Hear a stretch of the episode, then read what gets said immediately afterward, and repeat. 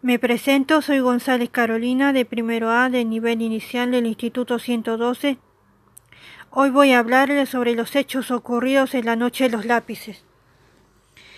En 1988 se incorporó al calendario escolar de la provincia de Buenos Aires el 16 de septiembre, día alusivo al acontecimiento conocido como la Noche de los Lápices, relativo a una serie de secuestros de estudiantes secundarios en la ciudad de La Plata. En 1998, por decreto presidencial, se introdujo el 24 de marzo en las efemeridades. Finalmente, en el año 2006 fue declarado feriado nacional y Día Nacional de la Memoria por la Verdad y la Justicia. También en los contenidos pueden advertirse las marcas de este proceso en el sistema educativo.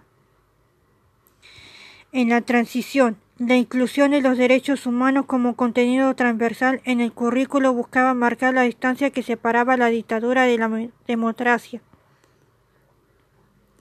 entendiendo a esta como la forma de organización política donde primaba el respeto a la ley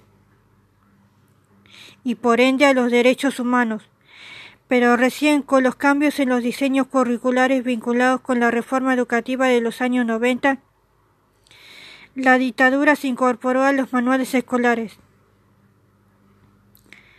En esto jugó más la decisión de los nuevos autores contratados por los editoriales de la voluntad de la autoridad educativa. Por estos tiempos, además, eran escasas las producciones académicas que reconstruían la historia recién acontecida. Y más todavía lo eran los espacios de formación docente vinculados con la temática, Aún así, la escuela fue acompañando tímidamente el proceso de fuerte reapertura del pasado que se expresó en la conmemoración de los 20 años del golpe de Estado. Finalmente, en la nueva Ley Nacional de Educación, sancionada en el, año 2006, la cuestión de la construcción de la memoria pasó a formar parte de los contenidos pero más allá de las políticas públicas, los conflictos en torno al significado y la experiencia dictatorial estuvieron y están presentes puertas adentro de las instituciones escolares.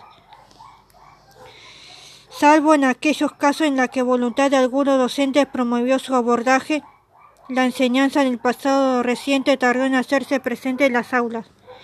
Aún hoy sigue pesando fuertes resistencias y muchas veces el silencio en torno al pasado logra primar por sobre la voluntad de hablar y transmitir la historia a las nuevas generaciones.